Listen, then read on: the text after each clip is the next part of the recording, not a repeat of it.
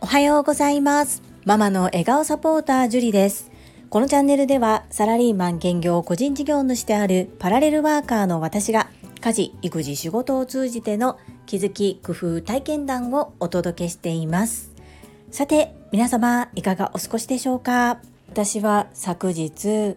積雪で JR が止まってまして会社に行くのに JR を使えないということでくるくるくるくる回りながらかなり時間をかけて出社しそしてかなり時間をかけて帰宅しました。皆様はお怪我などございませんでしょうか？しばらく寒波が続くそうなので暖かくしてお出かけくださいね。本日のテーマは新時代の話す力。こちらの読書感想第3回目をお届けさせていただきます。どんだけかかんねんその本読むのにって思わないでくださいね。私のペースなんですけれども一生懸命少しずつ読んでおります。現段階で5分の3を読み終えることができました。本題に入る前にお知らせをさせてください。2月4日土曜日夜の7時15分からコラボライブ配信を開催いたします。ゲストはあの面白セレブチャンネル藤井文子さんことふうみんです。実践行動を即される風民事務職から営業職に変わられた風民にいろいろと聞いていきたいと思います。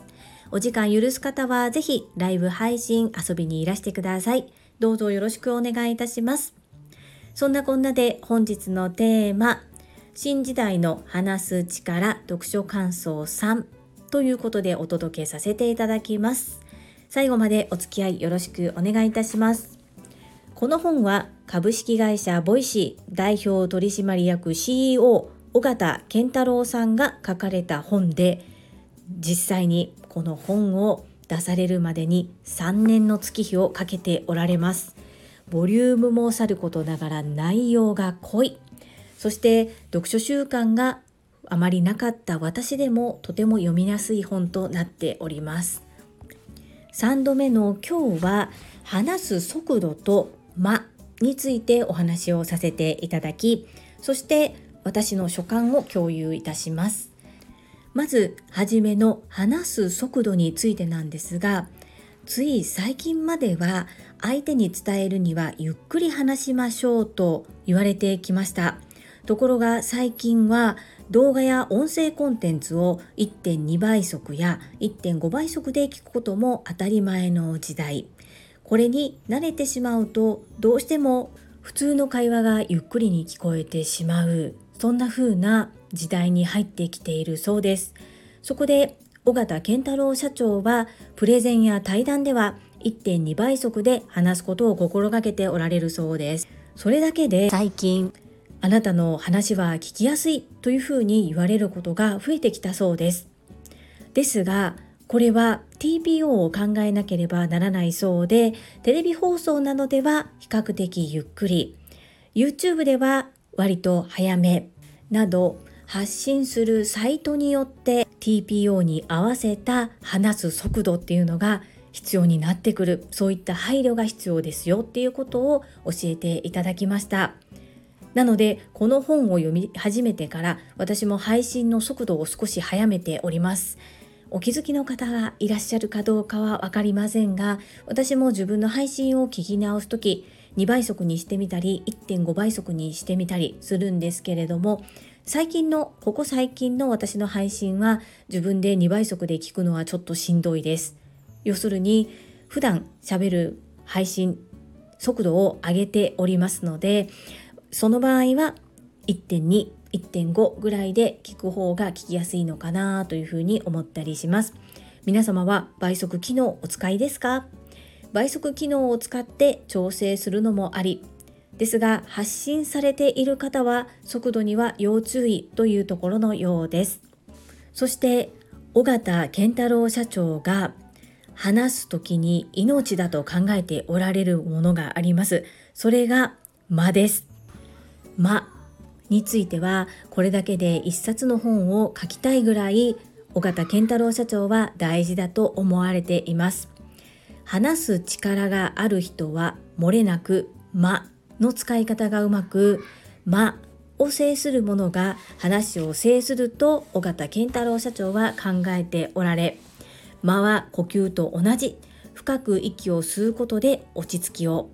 細かく息をすることで焦りを表現することができる。そして聞き手は相手の息継ぎに自分の呼吸をシンクロさせて話を理解していくのですというふうに語られておられます。そして話す力を高めたいなら話そのものは1.2倍速を維持しながらも一文一文の間に聞き手が相槌を打てる間を作ることを心がけてみましょうというアドバイスをいただいております。そしてですねこのボイシーパーソナリティの中で間がとても上手なパーソナリティを2名紹介されておられます。さて問題です。この2名はどなたでしょうか？じゃじゃん。答えは鴨頭義人さんと西戸明子さんでした。このお二人は師弟関係でもあられますよね。なんだかとっても納得だなと思いながら読み進めました。マミピとっても喜んでおられるのではないでしょうか。尾形健太郎社長の見方としてはお二方とも「間」を巧みに使っているので大きな声を出さなくても十分にメッセージが頭の中に入ってきますし話も非常に面白いとのことです。本当にそうですよね。まとめますと音声配信やプレゼン対談では1.2倍速で話すことが大切。そして「間」を制するものが話を制すると言われているぐらい間を大切にしましょうということでした。私も即実践行動させていただき間の取り方そして1.2倍速で話す練習を今後も行ってまいります。最後までお付き合いいただきありがとうございます。それでは本日もいただいたコメントを読ませていただきます。読ませていただく前に少しだけお話をさせていただきます。実は昨日一つ設定を変えました。それは何かと言いますとつい最近スタンド FM さんの新しい機能で放送を固定するっていうものがリリースされました。それは Facebook や Twitter などでも見られる投稿の一番トップに自分が一番聞いてほしいおすすめの放送を固定できる機能です。その機能がリリースされて少し日にちが経つんですが昨日ふと思い立ちまして一番最初2021年の9月1日に第1回目の配信を行っているんですが自己紹介ということで第1回目の配信を固定させていただきました。自分の画面でしか確認ができないのでリスナーの方からどのように見えているのかが私にはわからないのですがどうやら通知がいったのか複数の方にいいねをいただきましていやここで話するのもちょっと恥ずかしいですし実は最近その自己紹介の放送にいただいたコメントもあったんですけれども読み上げをあえてしてなかったんです。ちょっと恥ずかしいなっていう思いもあってただね自分で固定しておきながらあらバレてしまったみたいな感じになりましてそしていいねやコメントも頂戴しましたのでとても恥ずかしいんですけどもここで言うとね聞いてみようというふうなちょっと PR にもなっちゃうかなと思ったので言わずにスルーしようかとも思ったんですが現段階ではコメント返信は音声にてさせていただきますと公言しておりますので恥ずかしいんですけれども第1回目にいただいているコメント返信から入らせていただきます。それでは第1回自己紹介はじめましてママの笑顔サポータージュリーですにお寄せいただいたメッセージです。ガタロウさんからです。こちらは1月の14日にいただいております。ガタロウさん、音声でもテキストでもお返事をすることがとっても遅くなってしまっております申し訳ありません本日読ませていただいて音声にて返信をさせていただきますガタロウさんからです始まりの知恵参上いたしました。笑い。皆さん初回の配信どのぐらい聞いていらっしゃるのかな？べ別に樹里さんを見せ物にしたいわけじゃないんです。はい。大事な初めの一歩。踏み出せない人の応援や後押しができないかなって思ってます。いつも思いつきばかり提案してごめんやで。ツイッターの思いつきのつぶやきにもきちんと返信くださる姿勢にも感謝です。ガタロさんメッセージありがとうございます。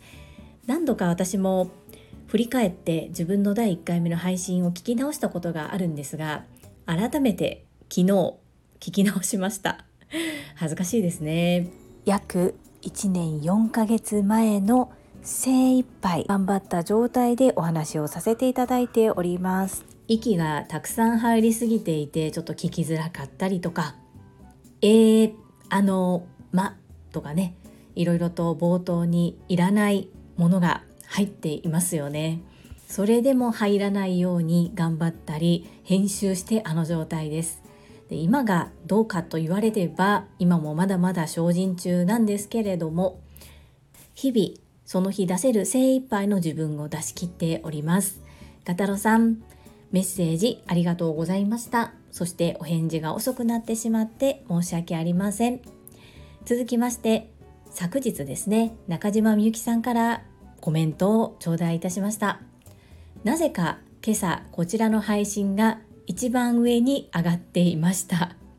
第1回目配信素晴らしいデビューだと思いました。クラッカー。1落ち着いている声のトーン。2自己紹介で樹里さんが理解できました。3感情が声に乗っていて聞いている私の耳と心に残りました。デビュー配信とは思えないですよ。ハート。この後すぐに本日配信を拝聴するとやっぱりかなり上達しているのを感じました。継続は力なりですね。樹里さんがボイシーパーソナリティになれる日近づいていると確信しています。中島みゆきさんメッセージありがとうございます。この中島みゆきさんからのメッセージの通知を受け取った時にドキッとしました。あれ？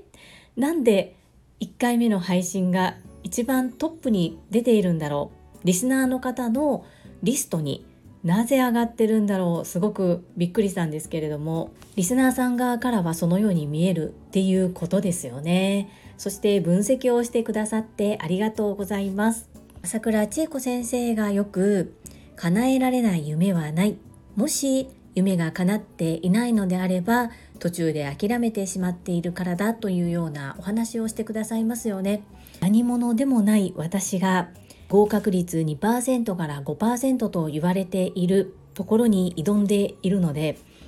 一喜一憂しないように昨日の自分よりも一歩前に前進できている自分っていうのを褒めながらそして私のことを応援してくださっている全ての皆様に感謝しつつ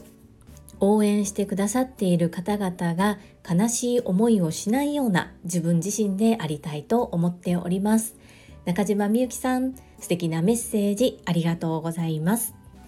続きまして第514回親子対談次男の新たな挑戦コメント返信にお寄せいただいたメッセージです。インタビューはうなみいくよ元局アナウンサーさんからです。おはようございます。りんちゃんとの声のコラボ、かわいいですね。思い切って口に出して聞いてみてよかったですね。まだまだ親子で成長する段階、子供の能力が発揮できるよう、ぜひぜひチャンスがあるならやらせてあげてくださいね。ますます楽しみです。うだみいくよさん、メッセージありがとうございます。この後展開が少しありまして、まだ監督の方とはお話できていないんですが、昨日普段通勤に利用しております JR が全編的に運転を見合わせてしまったことでかなり遠回りにはなってしまうのですが私鉄の阪急電車を利用して会社へ行きました。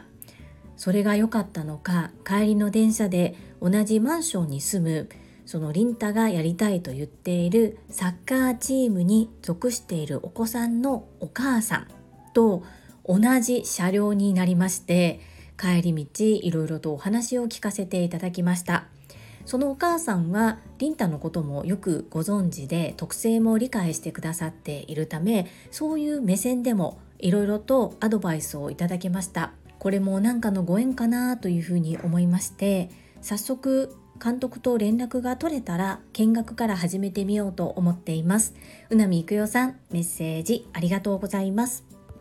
続きまして英語学習者と世界をつなぐキューピット英会話講師高橋明さんからです。樹里さんおはようございます。りんちゃんお年玉でお買い物楽しかったかな。たくさん経験ができてよかったね。そして習い事のお話はショッキングでした。発達障害だから長いことを断られる。考えたことがなかったのですが教えてくださりありがとうございます。最近フグの習い事で個人的にショックだなと思うことがありたまたまスクールカウンセラーさんとお話しする機会もあったのでいろいろ考えておりました。フグは通常クラスに通っていますがそれでも習い事についていけていない理解できていないと感じるところはたくさんあります。それに対するスクールの対応他に生徒さんの対応親がどう立ち回るべきかなど考えさせられるなぁと思っています。発達障害があるないにかかわらず脳の発達やどの分野が優位かなどは子供によって違うと思います。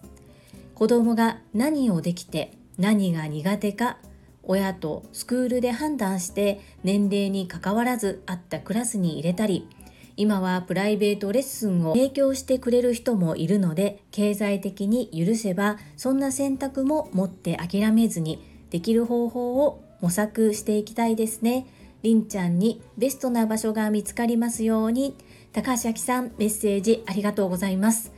私明さんもいろいろと考えておられたんですね。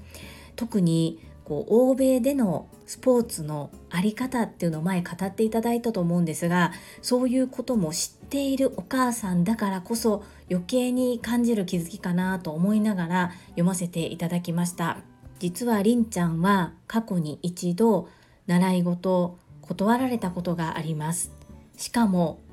入る前に特性があることをお伝えしてそれでもいいとおっしゃってくださったにもかかわらずちょっとそういった特性が出たことがありましてでその時にその習い事の、まあ、先生からこの子にはここではなくって放課後等デイサービスに行くべきだっていうようなことを言われたんですね。ものすごくショックでした。というのは放課後等デイサービスを否定しているのではなくその時点でその習い事をしたいから通っておりさらに並行して放課後等デイサービスで療育も受けている状態でした。特性があることをこう切り出すのも結構勇気がいることなのに私からするとですけどそれを伝えてで伝えた上で受け入れてくださったと思っていたにもかかわらずまあ結局は断られてしまったやめさせられてしまったっていうことがありましてなんか思い出しても泣けてくるんですけど私自身がちょっとね恐怖心と言いますかまた断られてしまうのではないかっていう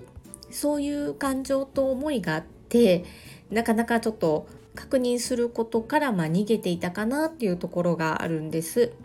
ですがこれもまあ言ってみないとわからないなっていうふうに今は受け止めることができていて同じマンションのお母さんももしりんちゃんが見学に行くんだったら私からも伝えるよっていう風に言ってくださっているので一緒に行ってみようかなっていう風に思えていますそしてここは本当に高橋明さんのおっしゃる通りだなと思うんですが発達障害あるなしにかかわらず脳の発達やどの分野が優位なのかっていうのは本当に子供によって違いますよね。で成人するまでにみんなそれぞれ得意分野とか発達の、ま速度っていうのはいろんな面で違うと思うんですよね。そこがちょっとまあ日本は出る杭は打たれてでこう平均値より下の人たちは落ちこぼれと認定されてしまうような傾向があるっていうところそこがまあ海外では個性とみなされて尊重されているようなところが感じられるのでなんかそこを知ってしまっている高橋明さんからするとかなりもどかしいんだろうなっていうふうに思いながらコメントを読ませていただきました。ちょっと私も頑張ってみますので高橋明さんもいろいろと考えるところがあると思うんですが福君にとって良い環境が見つかること私も祈っております。そしてこの高橋明さんのメッセージに対して泉さんからいただきました。明さんのように違った視点で見られるお母さんは最近こそ増えてきているように思いますがまだまだ周りのせいにし自分を責めるお母さんも多くいらっしゃいます。秋さん流の子育てへの思いは新しいと思いますのでたくさん発信してほしいです。ハート。子供たちが小さい時にそのようなママ友がいたらもっと楽に子育てできたのかなと思っています。ジュリアーノの配信もコメント欄も学び多くてありがたいです。イズミーナありがとうございます。本当に高橋明さんのようなお母さんが周りにいてくれたらどれだけ心強いかって私も本当に思います。まだまだ周りのせいにして自分を責めるお母さんも多く本当にそうだなというふうに思います発達障害児のお母さんや登校拒否のお子さんがいらっしゃるお母さんで特に真面目な性格の方っていうのは本当にもう病む寸前まで悩んでおられる方って多く見てきていますしそういった方にお友達がちょっと明るくさせたいからデコ巻き一緒に巻いてくれないっていうまあちょっとねドキッとするような会に呼ばれたこともあります。ですが切った時に断面から可愛い顔のデコ巻きが出てきた時に暗くてずっと下を向いているそのお母さんがパッと笑顔になった瞬間を私は見逃しませんでした。なので国際交流のツールとしてアンテナになる商品をということで最初は始めたデコ巻きなんですけれどもこういった何ですかね偉そうに言えませんが心のケアじゃないですけれども無になって真剣に作り続けて最後切ったら可愛いものが出てくる。っていうところで心が癒される食べてなくなるものなので置き場にも困らない食べれるフードアート。これを海外の方だけではなく日本人にもっていうことで私は海外専門ではなくってお母さん対象っていうことで今はさせてもらってます。りんちゃんもそうなんですけれども今でこそだいぶ落ち着きましたが電車に乗ったら電車の中で行ったり来たり走り回るんですよね。っていうことはワークショップなどに一緒に連れていくってやっぱり難しいんです。上の子の時はいろんなワークショップに行って2人で一緒にいろいろ作ったりすごく楽しい思い出がたくさんできたんですけれどもりんちゃんとはま公園で思いっきり遊ぶようなそういった周りに迷惑をかけないようなことぐらいでしかこう思い出作りができてないなっていうふうに思うんですね。なので、まあ、私が今デコ巻き寿司オンラインでやっていてマンツーマンも頻繁に受けているっていうのはそういうところもあってお家でお子さんがわめこうが泣き叫ぼうが走り回っていようともお母さんが集中してできる。途中までお子さんと一緒に巻いてお子さんが飽きてしまってもそれはそれ途中からお母さんがもう一度巻けばいいお家がぐちゃぐちゃになろうが別に一緒にお料理工作ができるっていうことで満足できる。そんな風にご利用いただいている方もいらっしゃいます。なんだかこう子育ての話から私の宣伝みたいになっちゃったんですけども、まあ、そういう形で自分の経験もありながらのなんとかそのお母さんの余暇ですね。そこの部分も大切にしたいな。お母さんが笑顔であるからこそ子供も笑顔でいれる。お母さんが元気じゃないと子供を守れない。そんな風に私もほんとすぐ泣いちゃうんですけど泣いてもいいから前を向こう。そんな感じでみんなで助け合っていけることが理想です。泉さんメッセージありがとうございます。そしてまたそこに対して高橋明さんからもメッセージをいただいております。読み上げ不要ですとのことですので文字でお楽しみいただけると嬉しいです。高橋明さん泉なメッセージありがとうございます。続きまして中島みゆきさんからです。りんくんこんにちは。メガゴジラゲットできてよかったですね。以前の配信でご紹介いただきましたが、ゴジラってたくさんのゴジラがいるのね。ウルトラマンと同じということですよね。リンくんのおかげで学べました。そしてリンくん、サッカー上手なのね。私の子供も地域のサッカー部でキーパーやらせていただき、PK 戦で私がドキドキしたあの日のことを思い出しました。笑い。りんくんが好きなことを続けられる環境に恵まれますことを心より祈っています。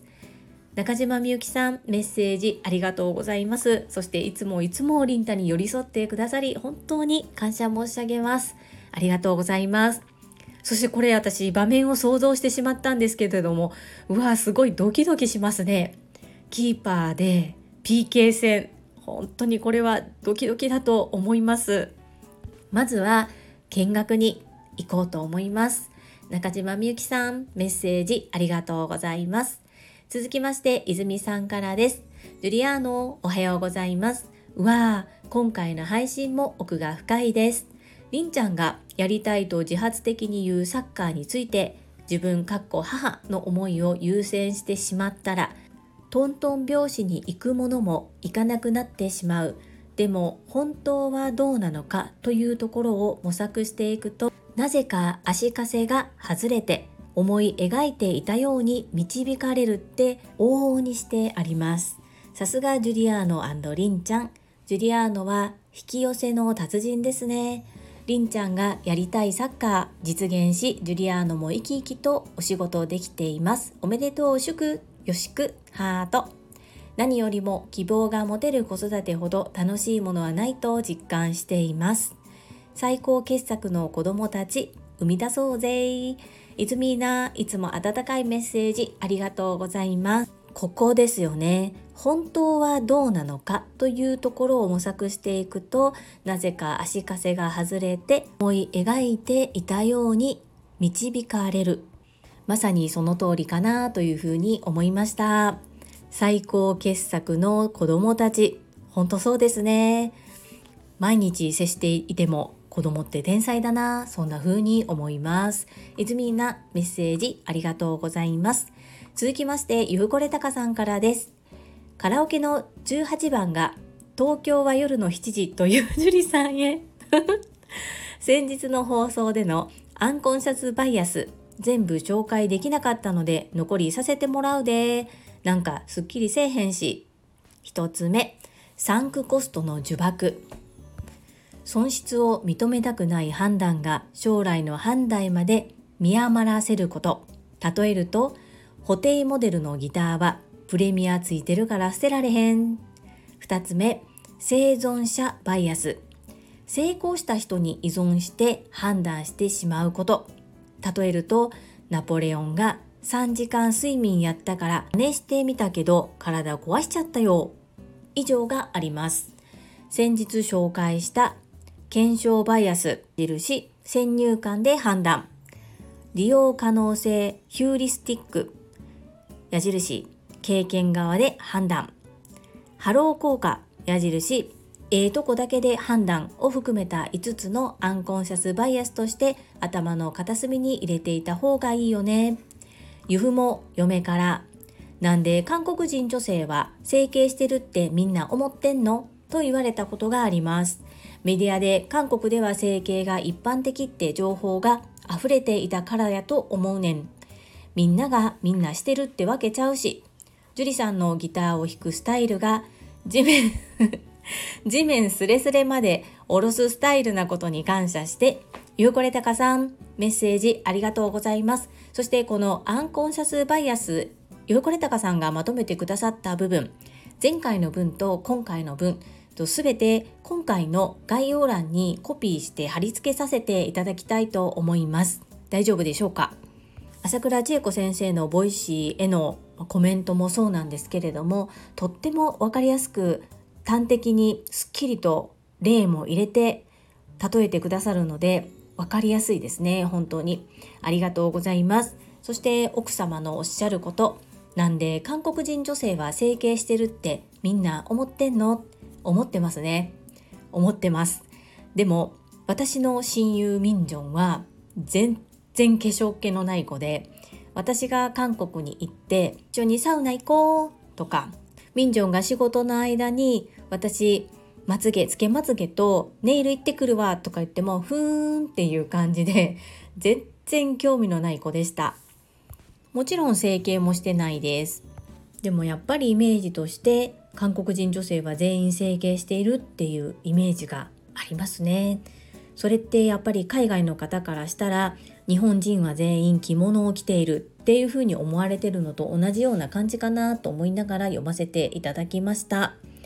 この配信を聞いてくださっている皆様韓国人女性全員が整形しているわけではありません。ぜひゆふこれたかさんと私を通じてへえそうなんだと思っていただけると嬉しいです。そしてこの冒頭と終わりの締めですね。カラオケの18番が東京の夜は7時。懐かしいなと思いながら読ませていただいたんですけども18番と言える18番はないかなっていう。すいません。なんか面白くない回答で。それからこれゆふこれたかさんもしかしてギターとかベース弾かれるんですかね？この地面スレスレまで下ろすスタイルって これ分かる人にしか分からないと思うんですがギターやベースのストラップこれをできるだけ長くしてできるだけ下にして弾くっていうのがこうかっこいいと言われていた時代といいますかそういうのがあります。私はまあ短くもなく長くもなく普通ですね。これも平凡で楽しくなくてすみません。許してね。ごめんやで。ゆうこれたかさんメッセージありがとうございます。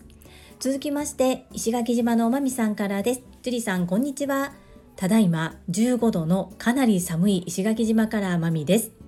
りんちゃん、ゴジラゲットしたんですね。よかったですね。今回はただゴジラを購入したのではなく、自分が持っているお金に対して何が買えるのかという学びがあって、りんちゃんも勉強になりましたね。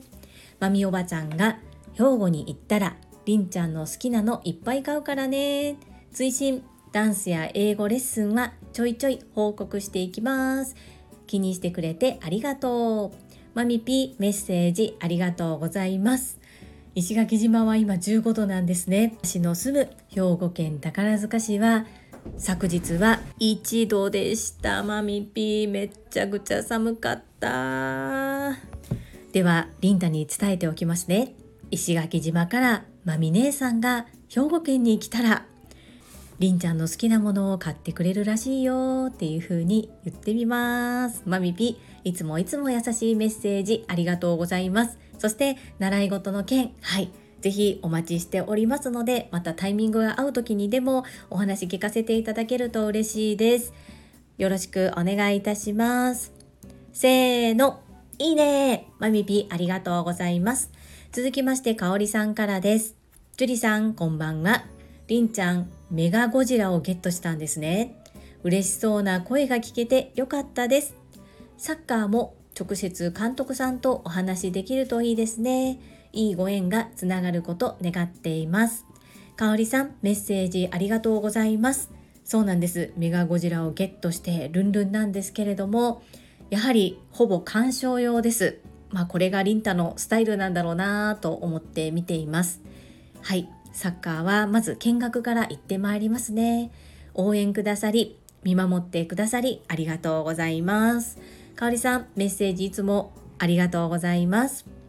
はい、いただいたメッセージは以上となります。皆様、本日もたくさんのいいねやメッセージいただきまして本当にありがとうございます。とっても励みになっておりますし、ものすごく嬉しいです。心より感謝申し上げます。最後に一つお知らせをさせてください。タレントのエンタメ忍者みやゆうさんの公式 YouTube チャンネルにて私の主催するお料理教室ジェリービーンズキッチンのオンラインレッスンの模様が公開されております。動画は約10分程度で事業紹介、自己紹介もご覧いただける内容となっております。概要欄にリンクを貼らせていただきますので、ぜひご覧くださいませ。それではまた明日お会いしましょう。素敵な一日をお過ごしください。ママの笑顔サポーター、ジュリでした。